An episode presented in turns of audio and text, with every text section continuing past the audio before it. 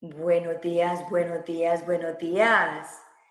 ¿Cómo están todos? Este es Gloria Goldberg, la fundadora y la creadora del podcast Unbreakable Life with Glory. Y hoy estamos en el The Show de Gloria, donde hablo de depresión, ansiedad y postestrés traumático para que te sientas mejor. Bueno, hoy es miércoles, miércoles, hoy estamos cambiando de tiempo, estamos cambiando de estación, ya estamos dejando el calor para ponernos un poquito de frío, templadito, aquí en los Estados Unidos, porque yo, vivo acá en la Florida, entonces estamos pasando del verano al otoño, cuando vamos a empezar a ver las hojas caer, cuando hay momentos de cambio, porque cada estación nos da oportunidad de cambio, cada estación nos da oportunidad de regular nuestros cuerpos, nuestras mentes, de vivir el presente. Y hoy justamente traigo un tema espectacular que justamente, bueno, yo vivo mi vida y que quisiera que mucha gente viviera la vida como yo la vivo en el sentido de cómo uno piensa las cosas en la vida. Yo vivo el presente y el momento y yo sé que para muchas personas es muy difícil vivir el presente y el, momento porque tenemos una acumulación de, de, de, de de pensamientos que nos están abordando todo el tiempo, todo el tiempo y no nos están dejando dar el espacio para vivir el presente. Y yo, con todo este camino que he recorrido de mi vida, yo tengo ya 49 años y que cuando tenía 25 años, para las personas que apenas empiezan a sintonizar conmigo, yo fui víctima de un secuestro y ese secuestro que yo viví por 90 días o tres meses, digámoslo, eh, fue un momento de enseñanza para mí no lo, yo lo podría decir que fue una bendición, sí, fue una bendición porque aprendí mucho, pero es algo que yo no quisiera que a nadie le, le pasara, porque es un momento muy difícil, un momento drástico, un momento que te corta, un momento que te, que te rompe por dentro y, y te vuelve y te hace de nuevo relucir, renacer o destruir. Es todo depende de la mente que uno tenga. Y justamente hoy vamos a hablar de la atención plena. ¿Y por qué les conté un poquito de mi secuestro? Porque estando secuestrada en un momento de mi secuestro, que eso va a estar en mi libro, yo tuve que tener atención plena y aceptar el momento presente que estaba pasando. Porque si no estaba viviendo el momento presente, pues ya no estaba viviendo más mi vida.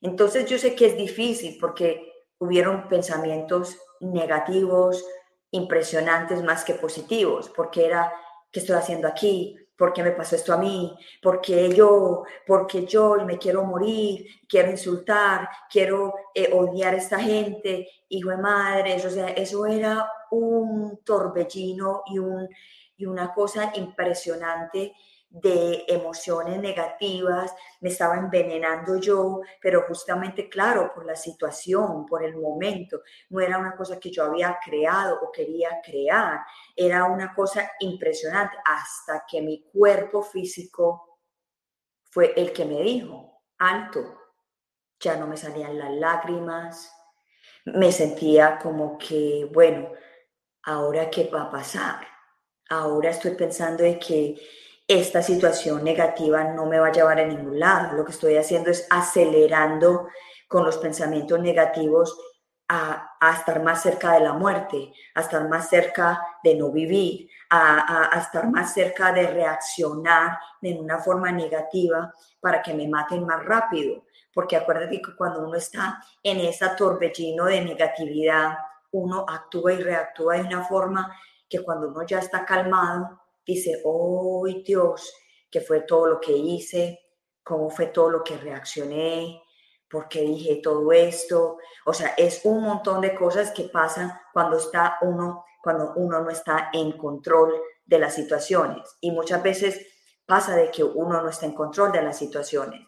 So, hoy le tengo una experta y una persona muy especial, como todos los miércoles Y la verdad que yo nunca escojo mis invitados, sino que como cuando yo empecé este, este, esta devoción, esta misión de ayudarlos a, a todas las personas que necesitan esta luz, yo le dije a Dios o a mi universo, yo quiero empezar esta misión de mi podcast y yo quiero empezar a ayudar a muchas personas a través de mi voz y a través de la comunicación, pero yo no puedo hacer esto sola.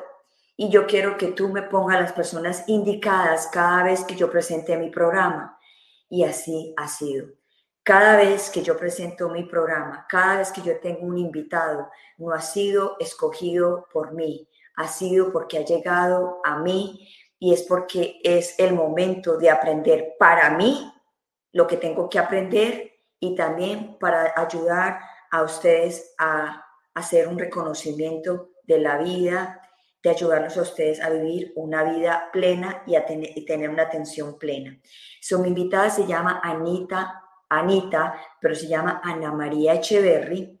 Y voy a leerle un poquito de quién es ella, porque ella nos va a venir a contar una historia muy poderosa de por qué ella empezó a practicar la atención plena. Ella es una instructora certificada en MBSR, que se llama Mindfulness para la reducción del estrés. Eso es súper importante. Por el Instituto de Mindfulness, que es en Barcelona y España. Es consultora de Mindfulness en la Escuela Transpersonal Española.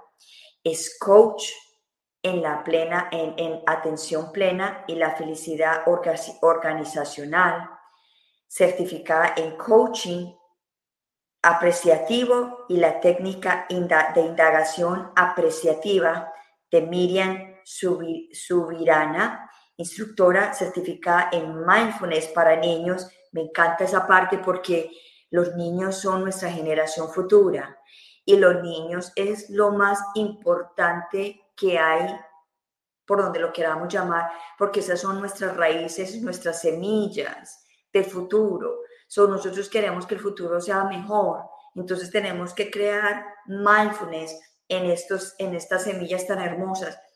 Y los niños traen mensajes maravillosos que nosotros a veces los adultos los pasamos por alto. Y ellos son la pureza, ellos son las semillas puras que nosotros la sociedad y con nosotros patrones que hemos recibido a través de los años sin juzgar a nadie.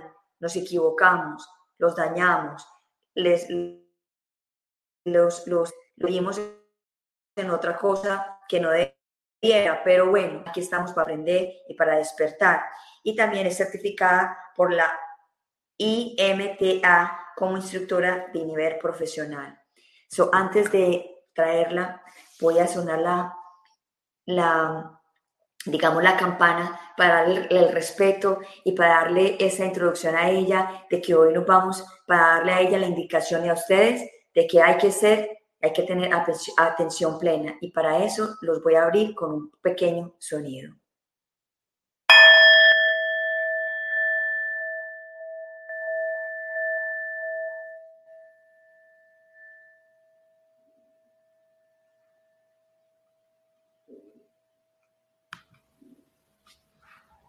Ana María, buenos días. Bienvenidas al de, bienvenida, bienvenida al The Bilingual Show de Gloria. Buenos días, Gloria. Qué felicidad estar acá. Te oigo hablar y mi corazón palpita porque eh, en el fondo tenemos la misma misión, tú y yo, con vidas diferentes, con experiencias diferentes de aprendizaje, pero siempre buscando que cada día estemos todos los seres humanos mejor. Entonces, me, emociona mucho estar hoy aquí contigo.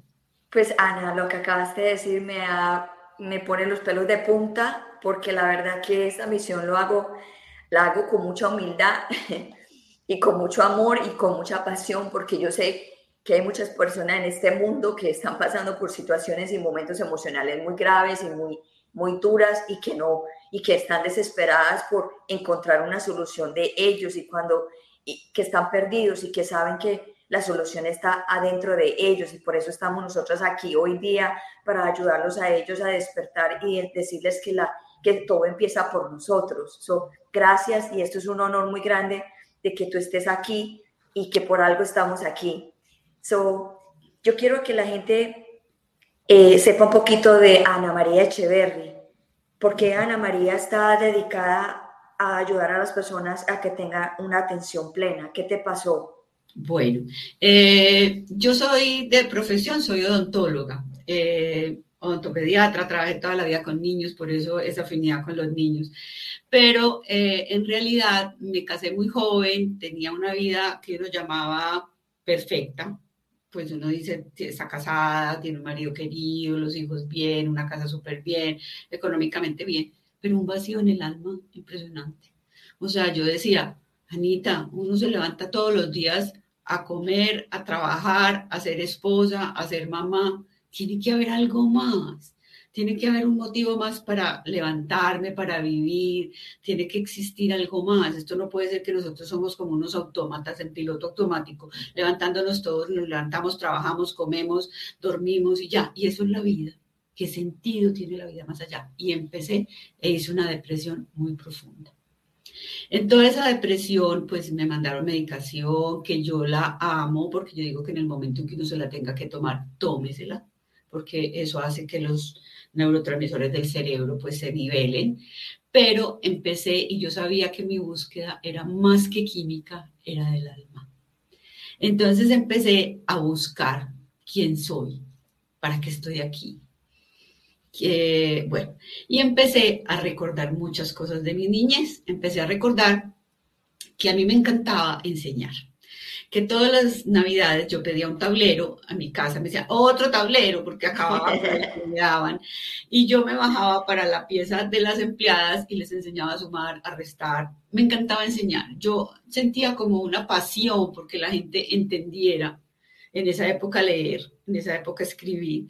Y cuando empecé a descubrir que toda mi falencia era una falencia del alma, que era una búsqueda interior, que yo quería conocerme y descubrirme, que era adentro, no afuera, donde estaba mi proceso, empecé en toda esa búsqueda a aprender, aprender, aprender con la mentalidad de descubrir cómo disminuir el sufrimiento humano y ese sufrimiento que yo había sentido para para poderlo después transmitir y enseñar. Fue un camino largo, o sea, yo seguí mi odontología, la ejercí muchísimos años, eh, es más charro porque llegaban los pacientes al consultorio y yo con la boca abierta y, y, entonces ellos decían, para, para, y me hacían preguntas, entonces yo mientras trabajaba les respondía como cosas de la vida, como cómo manejamos la vida y a mí toda la vida me ha encantado leer. Entonces yo comprendí y quiero que todos comprendamos que esta Tierra es un planeta escuela venimos a aprender. ¿Aprender de qué?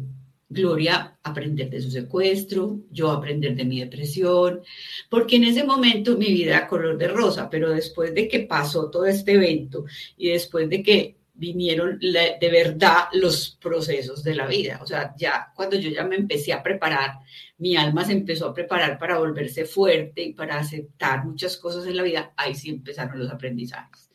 Y yo digo que la vida me preparó tan bien que he sorteado muchísimos aprendizajes en mi vida, muchísimos, y los, los he transitado eh, mirándolos con mucho amor, como mis maestros. Ana, tengo una pregunta ahí antes de que sigamos. Yo quiero que le cuentes a las personas ¿Cómo era tu depresión? ¿Qué sentías? ¿Cómo, podía, ¿Cómo llevabas tu depresión al mismo tiempo que estabas casada, con eh, siendo odontóloga, odontóloga e hijos? Porque yo sé que hay muchas personas que tienen depresión y están lidiando con un montón de cosas. ¿Cuáles eran tus síntomas? ¿Qué es lo que sentías? ¿Y, cuánto, y cómo fue que el, momento que te despertaste? Dijiste, ya. Bueno, mis síntomas eran que yo empecé como a rumiar, a pensar y a pensar y a pensar y a no encontrarle sentido a nada, no darle gusto a nada. Mi esposo me decía, vámonos de viaje, yo no, yo no quiero, yo no necesito, yo no siento, yo no necesito, y empecé a que nada me gustaba, nada me parecía. Yo no quería sino estar en una cama acostada, sin energía. Yo me levantaba a bañarme, hacía un esfuerzo, me dolía aquí atrás la cabeza. Yo me levantaba y yo decía, ¿qué sentido tiene esta vida? ¿Yo para qué me paro? ¿Yo para qué me levanto? Y mi, depresión fue básicamente, básicamente que me quería dormir y dormir y dormir y yo no me quería parar. Me hacía un esfuerzo horrible para levantarme y pararme a trabajar. Eh, eso sí, tuve la fuerza de voluntad de nunca dejar. Solo una vez que hice como una parálisis, estaba en el consultorio, eh, no llegaba el paciente y yo empecé y me quedé paralizada. Entonces yo le dije a la niña, a mi secretaria, le dije, no me puedo mover, no me puedo mover, estoy Ataque de pánico. Hice un ataque de pánico. Entonces miren qué lindo porque yo sufrí fue de depresión, pero miren como en un segundo una depresión se vuelve ansiedad y se vuelve ataque de pánico con, con, simplemente con mover un pensamiento del pasado al futuro que va a ser de mí, que, y enseguida les explico mucho cómo son los pensamientos en la depresión y cómo son en la ansiedad. Entonces, ese día que hice esa crisis, yo dije, llámeme un psiquiatra ya o sea, llévenme ya un psiquiatra, yo no me puedo mover, me pararon de la, del escritorio, me montaron en un carro, me llevaron donde el médico y yo solo me acuerdo que él me preguntaba, ¿qué tiene? Y yo, yo no sé qué tengo, ¿dónde le, ¿qué siente? Yo no sé qué siento. ¿Usted qué quiere? Dormir, dormir, dormir, no me puedo mover, yo, yo no quiero nada, los pensamientos no me daban, no me, no me entraban, o sea, yo no tenía capacidad de razonar. Correcto. Se había bloqueado. Eh, yo le decía, el médico me decía, pero ¿cuál es el motivo por estar aquí? Yo le decía, doctor, si supiera no estaría aquí. O sea, yo, yo no tengo nada, tengo un marido espectacular, unos hijos espectaculares, pero yo no soy feliz. Yo tengo un mundo interno que yo no sé qué me pasa y yo después lo llamo como mi llamado del alma, o sea, fue como mi despertar y ese día me, dieron medicamentos, empecé a mejorar y cuando empecé a mejorar yo dije, no, Anita, tú eres muy inteligente, tú no vas a estar toda la vida eh, necesitando esto. Entonces yo le dije al médico, yo los puedo ir dejando y me dijo, sí, en la medida en que usted vaya mm, mejorando, los vamos desmontando, eso tiene que ser despacio y estuve dos años en tratamiento que lo amo, lo agradezco, porque yo pienso que si yo me hubiera quedado en ese hueco, yo sola no hubiera sido capaz de salir. Claro. De mi ayuda.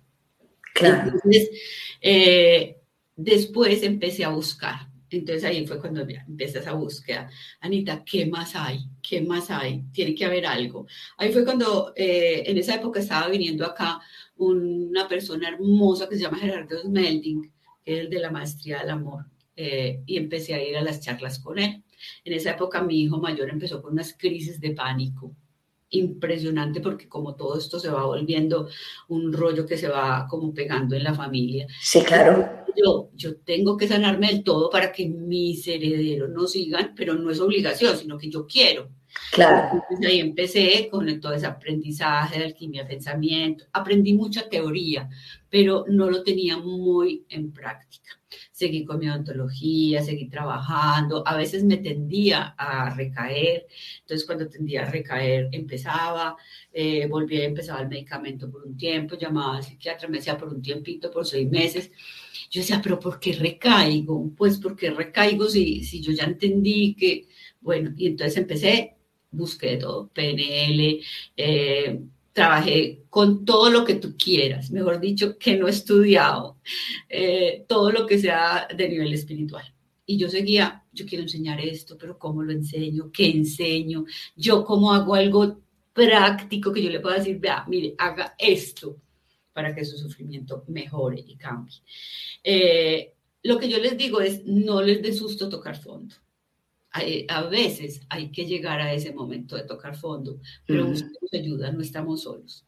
Entonces, ahí fue cuando hace ocho años, en uno de esos cursos de ir y venir, ir y venir, estuve en un curso y de pronto nos hicieron este tipo de meditación, una meditación que era diferente a la que yo hacía, porque yo hacía la meditación que es muy linda, la trascendental, pero yo tenía un mantra, yo me iba, yo volaba, mi imaginación volaba, y de pronto yo en este curso vi que nos hicieron una meditación que era centrarnos aquí, en la respiración. Yo dije, ve, qué tan interesante. Y ahí me empecé a dar cuenta como cuando yo estaba respirando, mi mente arrancaba y me sacaba y no me dejaba. Sí, claro. y no me dejaba. Y yo, ¿eh? Y empecé a observar la mente. Y yo dije, aquí está el gancho de todo. Mi la clave. La clave, mi mente. La clave. Entonces, en esa época empecé y empecé a leer El poder de la hora de Cartol, que es una hermosura. Yo él lo idolatro, me parece un ser maravillosamente, permanentemente en atención plena, presente, amoroso, lo que habla es lindo. Entonces, empecé a leerlo y yo decía, ay, Edgar, pero esto cómo se come, pues yo quiero ser como tú en atención plena, pero esto cómo se practica. Cuando yo oí esta meditación, yo dije, aquí está el clic. Entonces le pregunté a la persona que nos estaba enseñando la meditación, ¿esto cómo se llama? Y me dijo, yo lo aprendí con mis maestros budistas y se llama mindfulness. Y yo, mindfulness en esa época aquí nadie hablaba de mindfulness. Decíamos, ¿qué es eso? Entonces me explicó. ¿Cómo se come? ¿Cómo se come? Y me dice, mira, mind es mente. Fullness no tiene una traducción. Fullness es el todo. Pues, Entero, sí, sí. como, como total. Entonces es atención plena. Yo, qué hermosura. Entonces me dijo, es una hermosura, eh, esto viene de la rama budista, eh, de toda esa parte como supuestamente Buda se iluminó con este tipo de meditación, poniendo atención a su respiración y dándose cuenta. Y, y, entonces yo le dije, yo quiero aprender. Me dijo, yo no enseño porque mi tradición es muy budista, pero yo sé que esto ya se occidentalizó. Y yo dije, yo quiero occidentalizado porque todavía hay muchos sistemas de creencias de que Oriente es muy distinto a Occidente. Yo quiero, y me dijo, y lo más lindo es que tiene mucho aval científico. Lo están investigando, están viendo los cambios a nivel del cerebro y empieza esa, yo bien investigadora, bien racional, bien odontóloga, bien bióloga, entonces empiezo yo a buscar y a buscar y empiezo a ver esas esos documentos donde salía que sí, que el mindfulness que se occidentalizó, que ya es todo eh, laico, que no, ya, ya lo volvieron laico, que no tiene pues ninguna eh, relación con ninguna religión, lo puede practicar todo el mundo, que el cambio más lindo es a nivel del cerebro, del lóbulo prefrontal del cerebro izquierdo, donde está la conciencia, la racionalidad, el equilibrio, el darme cuenta, la atención, la lógica y ahí es donde se da el cambio más grande y eh, hace por neuroplasticidad. Y como hace unos años el premio Nobel fue descubrir que las neuronas no se nos acababan, que decían que los viejitos ya no aprendíamos más, que el oro viejo no aprendía a hablar, mentiras, que qué impresionante. Le dan a Rita Levy, que yo creo que ella se murió el año pasado o hace dos años, de como casi 100 años, la mujer más inteligente del mundo. Pues claro, está llena de, estamos llenos de sabidurías. Entre más caminamos el camino, más sabiduría tenemos. Y la gente tiene un concepto de que porque usted está viejo es obsoleto y no sabe nada. nosotros los que estamos avanzando la vida son los que más sabemos que, que, la gente que está detrás de nosotros. Y no quiere decir que de que los que están detrás de nosotros son menos o más. Simplemente nosotros hemos caminado más. Y tenemos experiencia, que es que la experiencia es realidad. Entonces, ahí fue cuando dije yo, Dios mío, ¿qué es esto? Mente, eh, neuronas, eh, todo esto neuroplasticidad, esto cambia el cerebro, esto nos vuelve más atentos, sirve para el Alzheimer, sirve para los dolores, sirve no sé qué, sirve para la depresión y la ansiedad. Yo, Dios, me trajiste lo que yo necesitaba. Entonces empecé a buscar y a buscar, yo no hablo inglés, porque en mi época los colegios no eran bilingües, y empecé a buscar y encontré en España eh, un instituto que estaba formado por la Universidad de Massachusetts. La Universidad de Massachusetts fue la que empezó con este programa a nivel occidental. John Kabat-Zinn, un biólogo, eh, él lo practicaba y empezó, eh, él era, practicaba el budismo y él se empezó a dar cuenta que sus los pacientes que iban allá a la clínica de, la Universidad de Massachusetts sufrían mucho, que eran muy enfermos, que era gente con muchas dolencias físicas, con muchas dolencias emocionales. Y un día le dijo al director, me deja ensayar, yo les quiero transmitir lo que yo estoy aprendiendo, que me ha cambiado mucho la vida, me deja ensayar. Entonces a le dieron un cuartico por allá en el sótano. Y él empezó y montó el curso en eh, el Mindfulness basado en la reducción de estrés, que es el MBSR, de ocho semanas y de ahí nació. La, empezaron todos los pacientes a hacer un cambio impresionante, les reducía la glucosa en sangre, les disminuía la presión arterial, se volvían más optimistas. El paciente con cáncer terminal decía, es que estoy vivo, hoy estoy vivo, yo mañana no sé qué va a pasar. Y a unas decían, es que mi hijo se murió teniendo yo el cáncer y supuestamente la que me iba a morir era yo. Entonces no tenemos, o sea, hoy estoy aquí y ahora. Y empezaron esos pacientes a hacer un cambio tan, tan, tan notorio que se formó la Universidad Cuerpo-Mente. Entonces de ahí el, instituto donde yo me formé en España fue de los primeros institutos que la Universidad de Massachusetts avaló para formar formadores. Entonces yo me fui para España, estudié, llevo, llevo creo que desde hace ocho años estudiando el mindfulness porque todos los días descubro cosas nuevas y maravillosas, eh, sobre todo a nivel cerebral y cambios en los comportamientos de mis alumnos. Entonces, de ahí empecé a estudiar, a formarme y yo dije, esto es lo que yo quiero enseñar. Oigan, yo ortodoncista, ya llevaba como seis años de haberme buscado, porque en mi búsqueda yo decía, lo que quiero es ser ortodoncista, entonces también me especialicé en ortodoncia, en brackets. Y empecé, esto es lo que yo quiero enseñar, pero yo no lo puedo hacer así. Y en Mindfulness aprendemos una cosa, que las cosas se tienen una meta, pero que la meta se va haciendo paso a paso. Claro. Paso a paso, yo voy planeando, miro por aquí, si este camino va bien, lo hago, si no, no. Y, y yo lo llamo una ruta, pues una hoja de ruta. Entonces empecé a hacer mi hoja de ruta y yo dije, en dos años los pacientes que tengo que de, de, ortodoncia los he terminado en dos años y en dos años tengo para especializarme.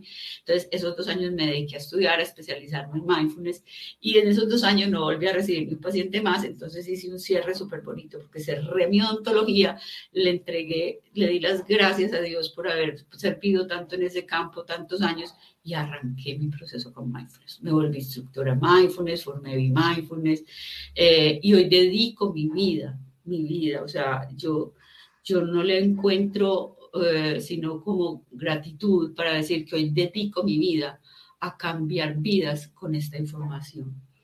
Porque de verdad cuando uno lee el poder de la hora, uno dice, pero eso cómo se come, pero yo aprendí, tengo el, o sea, entendí el método de cómo se come. Entonces es un entrenamiento mental, es un entrenamiento que uno hace en ocho semanas y, va uno cambiando, entrenando el músculo de la atención, porque la atención, aunque no pense, no creamos, es un músculo. Se puede entrenar. Así es, Así es todo se puede arreglar si uno quiere. Bueno, al principio decías que tú querías explicar un poquito acerca de la depresión y la ansiedad, de cómo la gente siente la depresión y cómo se crea la ansiedad, porque primero empieza, muchas veces empieza primero por la depresión y se va desarrollando la ansiedad pero hay veces que hay personas que no han sufrido nada, pero tienen una ansiedad. Pero yo siempre he dicho, todas las personas, todas, sufrimos de alguna forma traumas. Lo que pasa es que hay personas que dicen, ah, es que me pasó esto, pero esto no fue nada, pero después se refleja en la, en la vida de nosotros, en los adultos. So, ¿cómo, ¿Cómo tú ves la depresión y la ansiedad? Bueno, acuérdate que lo que se busca con mindfulness es como traer la mente al momento presente, pero nuestra mente divaga. Queramos o no, nuestra mente es viajera. Yo la llamo la mente viajera. Ella todo el tiempo te está llevando o a tu pasado o a tu futuro. ¿Cierto? Entonces, cuando tú te enganchas en algo del pasado que no aceptas, que todavía quisieras, que lo ignoras, la nostalgia, no sé qué, empieza la depresión. Depresión es exceso de pasado. Y empieza esa rumiación, yo lo llamo rumiación, que es ese pensamiento dele y dele y dele y dele del pasado, no aceptando el presente, volviendo al pasado y queriendo vivir lo que ya se vivió. Entonces, de ahí arranca lo que es depresión. Después, la ansiedad tiene otro con, otra connotación que es generalmente adelantarnos a lo que no ha sucedido. ¿Qué va a pasar ahora con el virus? Eh, sí que hay ansiedad impresionante, se ha, eh, disparado de una manera impresionante. Ese es un trauma colectivo. Es un trauma colectivo. ¿Qué vamos a hacer? Nuestro trabajo, nuestros padres, nuestros hijos, el futuro. Eh, no voy a tener económicamente con qué sostener la familia, donde me enferme, donde me muera, eso nos disparó un grado de ansiedad altísimo. Entonces, pero lo hago como ejemplo, porque ansiedad nos puede detonar cualquier cosa. Hay personas que son muy controladoras. Tú ahorita al principio decías, uno siempre no tiene el control de todo. Hay personas que si no tienen el control de algo se vuelven muy ansiosas, quieren perfeccionismo, quieren tener todo ya, quieren hacerlo ya y hay que entender que todo tiene su momento. Entonces, ahí empieza depresión, exceso de pasado, ansiedad, exceso de futuro, pero hay otra cosa, no solamente son estos pensamientos que me llegan en este momento, son un montón de pensamientos que hay en mi inconsciente, que como decías tú, los siete primeros años de vida son decisivos en la vida de los, los claves. los claves. Entonces, los niños no tienen muy desarrollado el neocortes que yo les explicaba ahorita, sino que ellos tienen muy desarrollado el cerebro emocional y el que llamamos el primitivo. Entonces, un niño ve peleando a sus padres y él no se acuerda en realidad qué se dijeron, pero sí se acuerda de la emoción que sintió. Esas emociones las guardamos, como decimos, visceralmente, somáticamente, por eso decimos somatizamos, porque las guardamos literal como energías en el cuerpo, como energías en el cuerpo. Entonces, de ahí empieza que empiezan a salir, empiezan a salir con las, con las situaciones que tenemos cuando estamos adultos. Entonces mm. empiezan. Entonces, mi depresión, yo no la encontraba, yo no me estaba yendo al pasado, pero literal había un trauma de la niñez, literal. Había un miedo. Total, total. Había un miedo de la niñez. Entonces, eh, mi mente se iba a ese momento de la niñez, sentía mucho miedo y empecé a deprimirme. Entonces, resulta que cuando todas esas emociones que guardamos, que guardamos como niños, más todas las que nos llegan de las noticias, del virus, de la familia, de los problemas que hay, de las enfermedades, todo eso hace un juego mental muy complejo, muy complejo. Y ahí es donde debemos despertar y darnos cuenta que a la mente hay que ponerle mucha atención. Lo que pasa es que no sabemos cómo. Ya sabemos que los pensamientos nos llegan. Ahorita, ah, cuando estemos finalizando, Gloria, hacemos una meditación claro que, sí. que la gente vea cómo yo trato de poner mi atención en la respiración, pero ellos, ellos llegan, ellos, ellos, ellos son intrusos, ellos llegan. Entonces la gente me dice, ¿qué hago si ellos llegan? Y yo, acéptalos, permíteles. Acéptalos, sí. Obsérvalos, míralos, diles hola, ¿qué más? Vuelve eh, amiga de tus pensamientos. Y ahí es donde viene el mindfulness con ese entrenamiento de la mente. Ahí es donde hago el encaje, que es lo bonito del mindfulness, que te enseña a entrenar tu mente y a conocerte, a conocerte tanto que tú empiezas a decir, uy, Anita, hoy sí estás creando unas historias que puedes escribir un premio Nobel. Hoy sí, que es esta historia que te estás creando? Pero yo ya alcanzo a darme cuenta que me estoy creando esa historia y a yo misma decirle a mi amiga mente, ah, ah, mamacita, hoy no me vas a mortificar con esa historia. Ana, ¿te imaginas que las personas escribiéramos los pensamientos que tenemos? y, lo leyéramos al final del día? Mm, no, hoy, pero eso sería un ejercicio espectacular. Eso lo hago yo. Eso lo hago yo cuando tengo rabia, cualquier emoción, ta, ta, ta, ta, ta, y lo guardo. Y al mes leo, yo, oh, oh, Dios oh, mío, ¿qué es esto? ¿Qué es esto que pensé yo? ¿En qué momento? Si yo tan buena, como pensé todo esto tan ¿Qué película tan tenaz? el premio Nobel. El premio Nobel. Yo a veces me digo, Anita, hoy sí estás con la historia del premio Nobel. La tenés que escribir porque hoy sí estás imaginándote unas cosas. Y yo digo, tan lindo yo poder, yo Anita, poder mirar esos pensamientos y decirles que oh, hoy no, ah, hoy no. Cuando yo necesito crear, los dejo llegar. Cuando yo necesito volverme creativa y que me lleguen cosas bien bacanas y cosas nuevas, pero que en mi día a día yo ya, o sea, yo no digo que no se me pase todavía. Y todavía a veces me siento claro. y todavía a veces me siento con angustia y todavía a veces, pero yo ya estoy despierta a qué estoy pensando. Y eso no es tan fácil hacerlo sin un entrenamiento. Eso es un entrenamiento. Entonces, mindfulness consiste en poner atención a lo que está sucediendo en el momento presente de manera voluntaria, porque yo elijo, sin juzgar lo que está pasando, ahí está el éxito, y sin pelear con lo que está pasando, aceptándolo. Yo te, te contaba ahora que yo escuché una entrevista que te hicieron y me encantó la parte donde tú dices, yo comprendí, llegué a un punto donde mi cuerpo ya no lloraba, mi cuerpo se, se, se agotó, de llanto, se agotó. ¿Qué pasa? Esos pensamientos nos hacen que tengamos sensaciones en el cuerpo. ¿Sí? Todo pensamiento nos produce una sensación. Si yo pienso algo rico, inmediatamente mi corazón se expande y mi cuerpo se expande. Pero si yo pienso algo maluco, inmediatamente mi cuerpo se encoge y siento mariposas en el estómago como tristeza. Pensamiento, sensación, y eso genera una emoción. Y eso es un triángulo que es vital que los seres humanos nos demos cuenta que 24 horas estamos pensando, sintiendo y teniendo emociones. Y que se desencadenan con el pensamiento. Entonces, cuando tú llegaste en tu secuestro, a ese punto en que ya tu cuerpo no te, no, ya ni sentía. No respondía. De, de, de, mostrarte que hay algo que estaba mal en tu mente, que hay algo que no estaba bien, se anestesió y tú te rendiste. Ahí empezó tu sanación. Entonces es rendirnos ante esas sensaciones que el cuerpo siente que vienen desde el pensamiento. Y cuando yo le digo, listo cuerpo, ¿dónde estás sintiendo esta rabia? Aquí, tengo las manos así y tengo esto aquí, listo. Vamos a conectarnos con esas sensaciones. ¿Por qué? Porque las sensaciones son el lenguaje del alma. Y cuando tenemos rabia no estamos respirando adecuadamente. Y yo me he dado cuenta cuando estoy así, yo, oh, no estoy respirando bien y me doy el minuto, el minuto o dos. Es simplemente hasta segundos que, ¡pum!, uno coge la mente,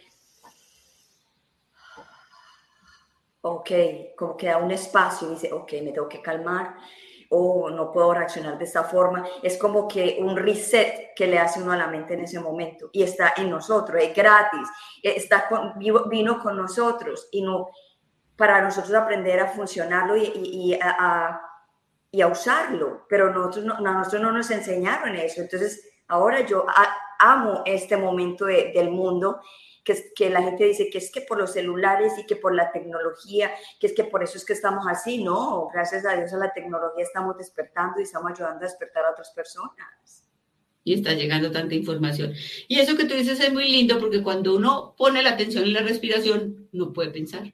No puede pensar. Entonces se aquieta ese, esa loquita que nos está mandando todas esas historias. Y fíjate que cuando uno es capaz de dejar que los pensamientos pasen, y pasen y observarlos, detrás de los pensamientos hay una paz impresionante. Sí. Ese espacio entre pensamiento y pensamiento, esa paz es a la que logramos llegar. Esa es la sanación. Esa es la sanación. Es cuando uno, ah, para que sea más simple, para que la gente entienda, cuando uno siente que está sano es cuando uno piensa en algo que le pasó negativo en el pasado, pero que uno lo recuerda con gratitud y que, lo, y que dice, bueno, bueno, me pasó, y que no existe ninguna emoción, ya, ya pasó. Eso quiere decir que ya sanaste. Y que ese aprendizaje es para que lo transfieres y ayudas a otras personas que están en la misma situación o otras situaciones parecidas. Porque no nos podemos guardar lo que aprendemos, hay que, hay que, hay que darlo para que la gente aprenda. Entre más aprendamos, entre más despertemos, tenemos un mundo mucho más feliz y más tranquilo. Que van a ver, claro, van a ver cosas que nos que nos tienen que pasar para poder aprender, pero ya lo vamos a coger de una forma muy diferente. Nos vamos a ver como experiencias, no como dificultades. Exactamente. Mi experiencia es para qué lo estoy viviendo, qué tengo que aprender de acá. Y cuando yo entiendo el para qué, se desaparece la situación. Se desaparece por completo. So, Ana, coméntale a la gente de tu taller que, que, vas a hacer, el, que probablemente pueda que sea el sábado, todo depende de alguna de, de que sea de o no, pero está, está programado para este fin de semana, ¿correcto? Bueno, el, sábado tenemos una introducción eh, al mindfulness y un poquito de introducción a la gestión emocional. Y es con talleres de luz y amor y es de 9 de la mañana a 1 de la tarde, aquí hora de Colombia, o no sé si de pronto como, sí, yo creo que es hora de Colombia, 9 de es la hora de Colombia, es hora 9 de, la mañana a 1 de la tarde, y se llama Introducción al Mindfulness y Gestión de las Emociones. Les doy el teléfono donde pueden, o tú, lo, tú pones ahí el... Eh, da, da, dalo que yo lo voy a, yo lo voy, es en WhatsApp, ¿cierto? Sí, 305. Ok, WhatsApp. Eh, 305 436 436 3127. 3127. Y esa es como una introducción cortica. Y también yo dicto los talleres de ocho semanas. También los dicto. Que ya es como todo el entrenamiento de ocho semanas. Ese entrenamiento de, eh, de ocho semanas eh, cuando las personas lo hacen, eh, ¿qué, descubren esas ¿Qué descubren? Lo primero que descubren, lo, más, lo primero que descubren es cómo lograr controlar y regular la ansiedad y la depresión. Es un coayudante impresionante, es un coayudante impresionante. Lo, eh, que sienten mucha paz, que sienten que aprenden a regular las emociones, que sienten que ya no están con esa eh, ansiedad, con esa angustia, eh, les cambia muchísimo su gestión emocional, ya no se vuelven tan reactivos, les cambian las relaciones, les cambia su salud, les cambia, no es que es tanto, son tantas cosas que cambia que uno, pero lo que más cambia es como esa paz interior, como decir, wow, no me enganché, wow, lo logré, wow, logré parar antes de reaccionar, wow, mm, ya me estoy dando cuenta que estoy tendiendo a pensar mucho en esto y que esto es lo que me está dañando. Y ese darme cuenta, ese conocerme, ese autoconocimiento nos da una seguridad impresionante y ya no empezamos a culpar al otro en el afuera, sino que empezamos a mirarnos a nosotros mismos hacia adentro. Ese autoconocimiento, ese darme cuenta. Eh, todo a nivel físico, salud. A nivel mental, depresión, eh, ansiedad, estrés, disminuye el estrés impresionante. Y a nivel emocional, la regulación emocional el solo hecho de tú darte cuenta, de alcanzar a regular tus pensamientos y a darte cuenta de tus sensaciones, porque te conectas muchísimo con el cuerpo, empiezas a escuchar tu cuerpo, a saber que tu cuerpo es el mensajero del alma, el que te está diciendo, Anita, hay algo que no está bien, tienes una emoción que está clavada en tu corazón, que la tenemos que mover. Y acuérdense que una emoción es una energía enquistada. Es como, es como los rencores que guardamos los rencores, las rabias, los apegos también, porque hay que trabajar los apegos. Total. Entonces es, mira, mira lo bonito de la diferencia entre depresión, que es pasado, ansiedad, que es futuro, pero cómo se terminan combinando. Porque yo con una depresión tan fuerte y terminé haciendo una crisis de ansiedad. Claro. ¿Por qué? Porque como tengo toda esta baja energía, toda esta presión, toda esta que no me provoca hacer nada, de pronto digo, Dios mío, ¿qué va a hacer de mí? Me va a morir, esto me va, a morir y empieza esa taquicardia y ese, toda esa eh, asfixia, todo ese miedo, porque entonces se nos, entrena, se nos entra el miedo y se nos vuelve un cóctel muy fuerte. Entonces, lo más, esto es, una, esto es una psicoterapia educativa, o sea, esto no es tratamiento, pero es un coayudante grandísimo para el tratamiento. Porque, ¿qué? Porque ¿qué? Me empiezo a dar cuenta que yo no soy ese pensamiento. Que ese pensamiento me está llegando, puede ser del inconsciente o del inconsciente colectivo, pero que yo no soy. Y que yo, Anita, puedo decirle, ¿qué hubo? A ver, ¿por qué estás hoy aquí? So, Ana, ya enseguida vamos a, entrar a la meditación que nos vas a regalar, pero aquí pensando y escuchando tu historia, eh, ¿no sería que uno de tus traumas fue cuando no te dieron el tablero que era el correcto? de, pronto, de pronto, porque eh, yo toda la vida sentía que los seres humanos veníamos a servir toda la vida, pero yo no encontraba como la forma correcta de servir, porque, bueno, yo eh, primero enseñaba matemáticas, les enseñaba a leer, después eh, arreglaba los dientes, pero yo decía, es que yo quiero servir más allá, servir al alma. Yo creo que mi trauma era que yo no había podido llegar a servir donde de verdad yo quería servir. Usted estaba, usted estaba haciendo que sus, que sus pacientes abrieran la boca físicamente, pero ahora usted quiere que las personas que te ven y te, y te siguen, que abran la boca desde el alma. Desde el alma. Y de verdad que se logra, de verdad que se logra. El alma nos habla todos los días. Si lográramos aquietar y silenciar un poquito esta mente y escuchar el alma, es una hermosura. Ok, so vamos a darle el espacio ya para la meditación que Anita nos va a regalar. Y aquí estoy lista, te voy a dar una entrada. Listo, yo también les voy a, hacer unos soniditos con unas campanitas que se llaman las tinchas. Estas son campanitas tibetanas también. Y vamos a hacer tres soniditos. El primer ejercicio de atención es escuchar el sonido hasta que desaparezca. No sé si la onda irá bien, pero por lo menos escuchar hasta que desaparezca. Y de ahí les hago una mm, meditación dirigida cortica. Vamos a darle. Cuenta. Listo. Vamos a sentarnos, los pies apoyados en el piso, las manos sobre los muslos, la espalda derecha. Inclinamos un poquito la cabeza con el mentón hacia la garganta para que no se nos vaya a ir el cuello hacia atrás y cerramos los ojos.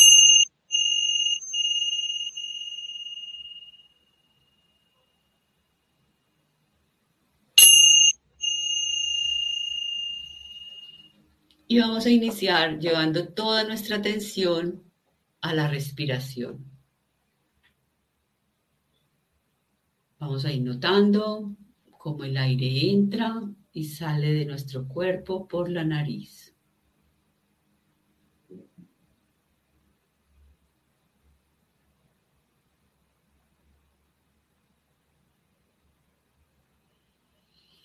Al inhalar, soy consciente de que el aire entra a mi cuerpo.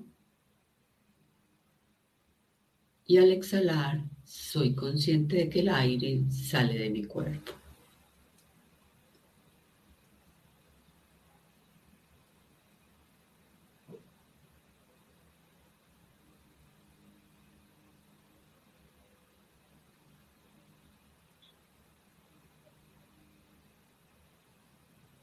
Inhalando y exhalando en atención plena.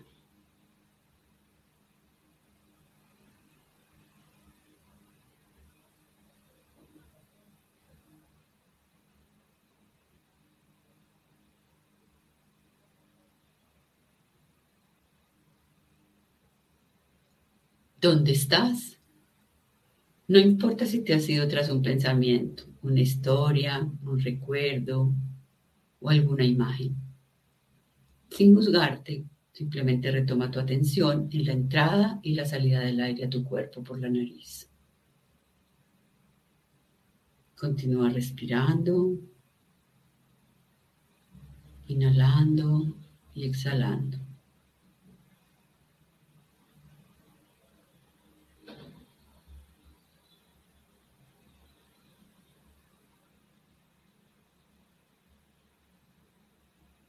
Ahora vas a ir llevando tu atención a la temperatura del aire. Vas a ir observando cómo tu aire al inhalar es más fresco y al exhalar es más cálido. Toda tu atención está puesta en la temperatura del aire.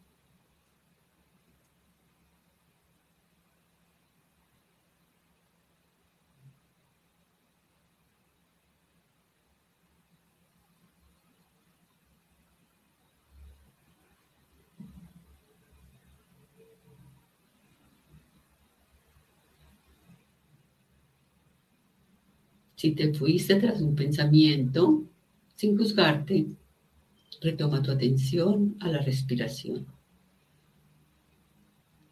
conectándote con la temperatura que tiene el aire al inhalar y al exhalar.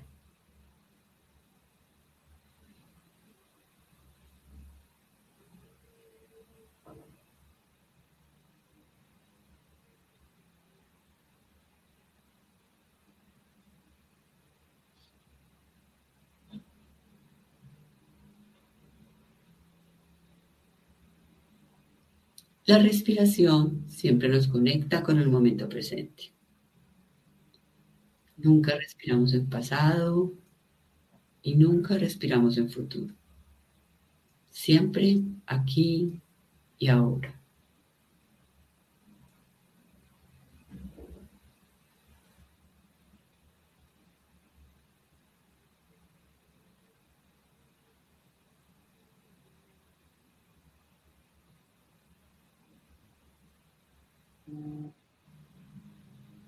La mente es viajera, va y viene. Te trae recuerdos del pasado, te trae recuerdos del futuro. Ella llega sin pedir permiso. Pero tú vas a desarrollar ese estado de alerta para darte cuenta qué pensamiento llegó y qué estás pensando.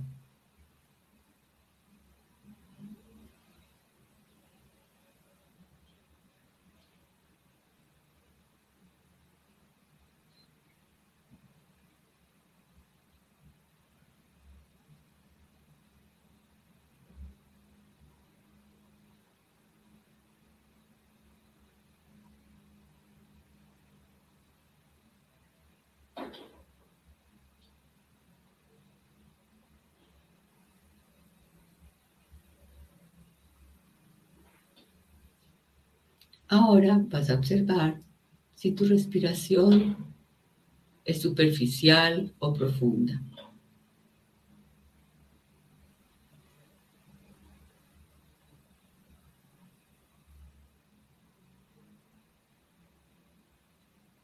Y si es rápida o lenta.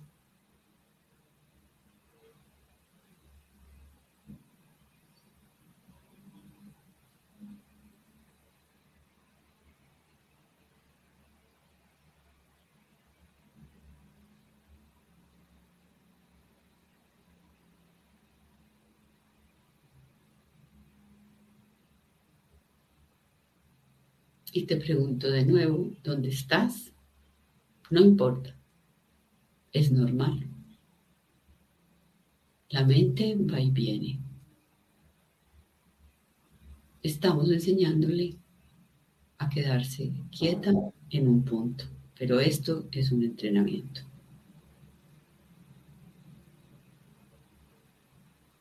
No te juzgues, no te culpes, simplemente date cuenta que te fuiste y vuelves a la atención en la respiración.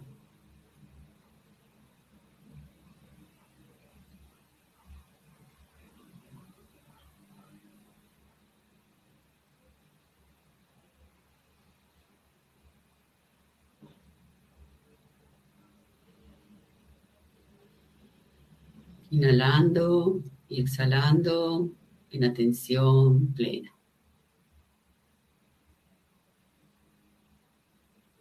Entrenando tu músculo de la atención, dándote cuenta que te fuiste tras un pensamiento y volviendo a, tener, a traer tu atención a la respiración.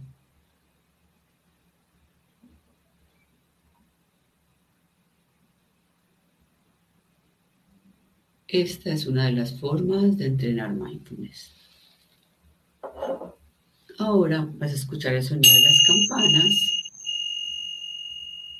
De nuevo. Y vas abriendo lentamente los ojos.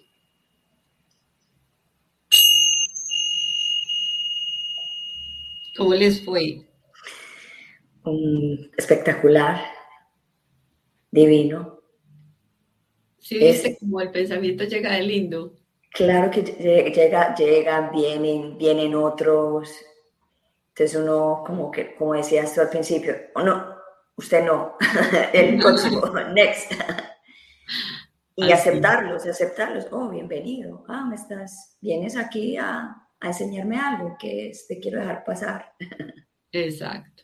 Bueno, entonces esa es una de las formas en que entrenamos mindfulness. La otra, esta es la forma formal. La otra es informal en cada actitud de tu vida. Entonces te levantas, te bañas, abres la ducha, te das cuenta de esa agua tan deliciosa que sale por la llave. Sientes el frescor, pones, la sientes caer en tu cuerpo, te enjabonas, te estás presente dándote cuenta de tu cuerpo, lo masajeas, eh, hueles. Y lo más lindo es que el profesor nos preguntaba, eh, ¿Se bañaron esta mañana? Sí, todos. ¿Y quiénes se acuerdan que estuvieron pensando esta mañana? Claro, en la reunión, en la otra cosa, planeando el día. Entonces, no se bañaron en atención plena. O sea, que no se han bañado. Yo te voy a, yo, te voy a, dar una anécdota antes de que se me vaya de lo que estás comentando en este momento de ser mindfulness con las cosas físicas que hacemos.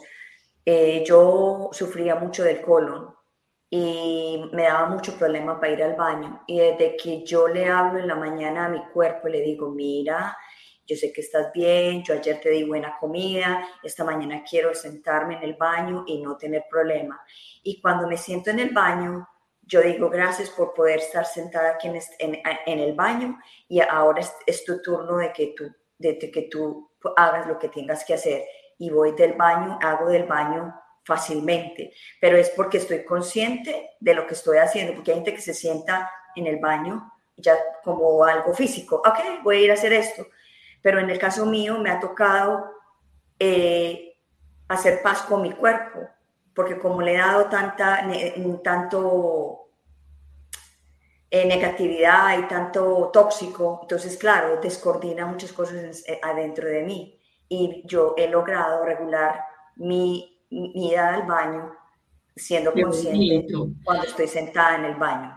Ve, voy a enseñar eso porque mucha gente, sí, yo soy una que sufro estreñimiento, pero yo también me siento, lo hago consciente, doy gracias. Para mí también es una terapia muy bonita.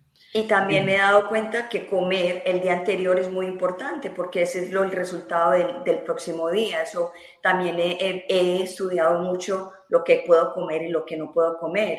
Y no ha sido difícil para mí, por decir, eh, cambiar dieta porque yo lo estoy haciendo consciente de que no lo estoy haciendo porque, porque me están diciendo, sino que yo sé que si yo me como un tomate, al otro día estoy sufriendo.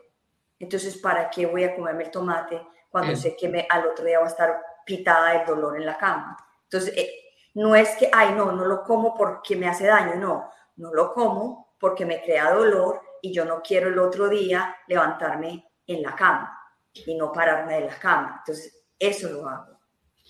Y eso se llama alimentación consciente.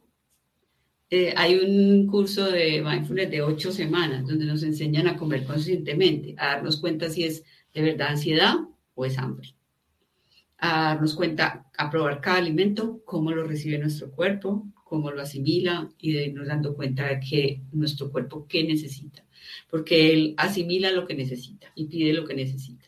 Entonces es, es eso, es estar muy presente. Entonces cuando comemos, darnos cuenta del olor, del color, del sabor, masticar. En del tiempo, del tiempo. Del tiempo de masticar, porque eso hace mucha parte de la digestión, del bolo alimenticio. Sí. bueno, todo, al caminar, al lavar los platos, al cocinar. Mejor dicho, el mindfulness se puede practicar en cada momento de tu vida. Y sabes que, sabes que Ana, que a mí me encanta la Coca-Cola y a mí me encantan las chucherías, me encantan, o sea, las papitas, todo lo que hace daño me encanta, pero entonces no lo hago diario, sino lo hago una vez al mes. Y cuando lo hago, me tomo mi Coca-Cola le digo al cuerpo, mira, yo sé que nos estamos tomando algo que no es muy bueno para nosotros, pero me estoy muriendo con ganas de tomarme una Coca-Cola. Entonces me la tomo y eso me sabe como que delicioso y ya, ya, no ya, ya, ya satisface esas ganas de tomarme la Coca-Cola. Buenísimo, lo haces en atención plena, lo haces consciente y no lo haces como un hábito y como una cosa de ansiedad ni compulsiva. Exactamente. consciente. Yo tenía un paciente que se comía una hamburguesa cada 15 días. Eh, y entonces en una, estábamos en clase, digamos como la cuarta clase, le tocó la hamburguesa ese fin de semana y dijo, estoy muy triste porque me la comí sin atención plena, entonces no me acuerdo que me comí la hamburguesa. Ya quiero otra. Entonces dijo, bueno, no puedo hasta dentro de 15 días. Así es. Ana, hemos llegado casi ya que al final. Eh, ¿Algo que quieras decir antes de irnos? No agradecerte porque para mí esto es una pasión, la verdad. Aprender a vivir esta forma de vida para mí ha sido una pasión, me encanta enseñarla, entonces agradezco tanto que la gente lo comparta con otras personas y esta es la forma como puedo llegar a muchas personas y agradecerte por tu interés y por tu amabilidad y, por, y felicitarte por todo el trabajo que estás haciendo. Muchas gracias. Muchas gracias. Es un honor para mí tener tu presencia en mi programa y que hayas podido dar esta luz tan inmensa que tienes a todas las personas que lo necesitan. Y para la gente que no sabe, yo voy a hacer el curso con ella por ocho semanas porque quiero aprender mucho más de mí y para poder, you know, aprender y ayudar y dar más y más y más para enseñarles a ustedes también a que se sientan mejor. Ana, muchas gracias por estar, en, el por estar en el de Bilingual Show de Gloria y otra vez, es un honor tener tu presencia en mi programa. Para mí también es un honor estar acá. Muchas gracias. Te voy a poner en el green room mientras que cierro el programa. Si te tienes que ir, no hay problema. Hablamos en otro momento, pero si me esperas unos minuticos también sería espectacular. Listo. Yo te espero. Gracias. listo. Nos vemos.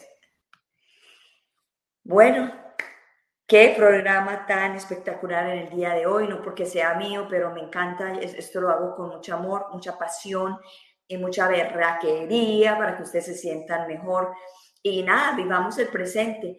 Si se vienen los pensamientos negativos, acéptenlos, eh, construyanlos, escríbanlos, miren por qué les está llegando eso, es una señal, es, un, es una es un, algo que te están diciendo que tienes que trabajar, que tienes que mejorar y estamos aquí para mejorar, no venimos acá para, eh, no venimos a este mundo para no más como hacer como bulto, no, no, no, no vinimos a este mundo a hacer bulto, vinimos a este mundo a evolucionar, evolucionar nuestra mente, de estudiar cómo nosotros somos tan poderosos, que tenemos una mente recontrapoderosa, que el computador que tenemos y todo lo que tenemos es porque viene de una mente, porque las mentes han creado toda esta tecnología para que nosotros podamos comunicarnos.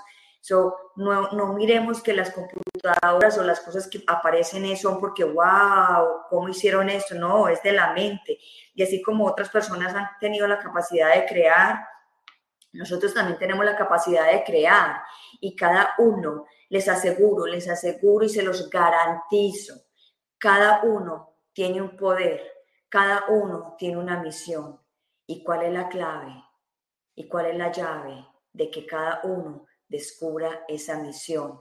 Y todos los días la vida te la va mostrando. Lo que pasa es que hay que estar en el presente y tener una atención plena de lo que hacemos para que nos demos cuenta cuál es la misión y que recibamos la llave para abrir el corazón de nosotros y para poder nosotros ayudar a otros a encontrar esa llave para que puedan abrir ese corazón y podamos seguir abriendo corazones, encontrando esas llaves que están perdidas, que están dolidas, que están, mejor dicho, que la gente no sabe por dónde, por dónde está la, la vida.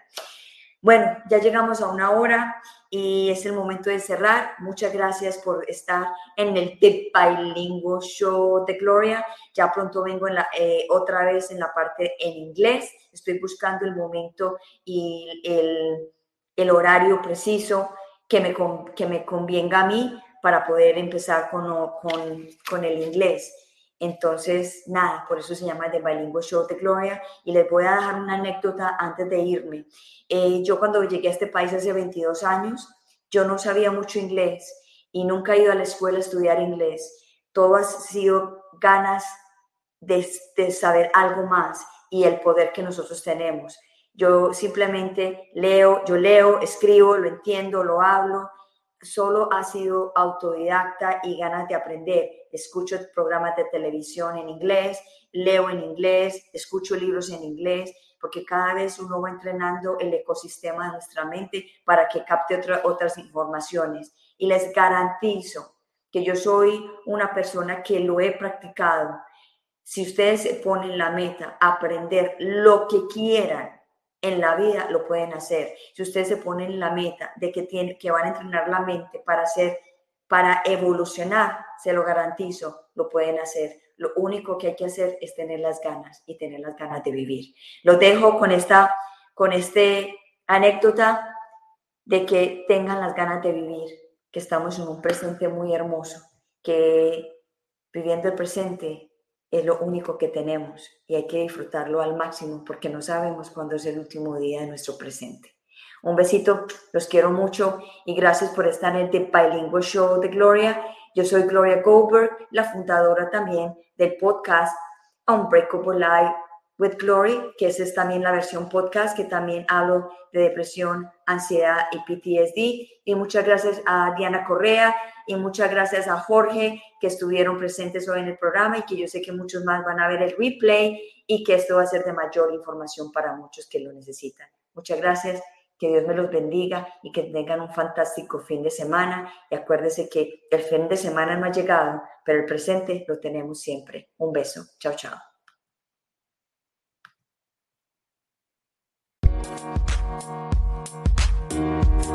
Thank you.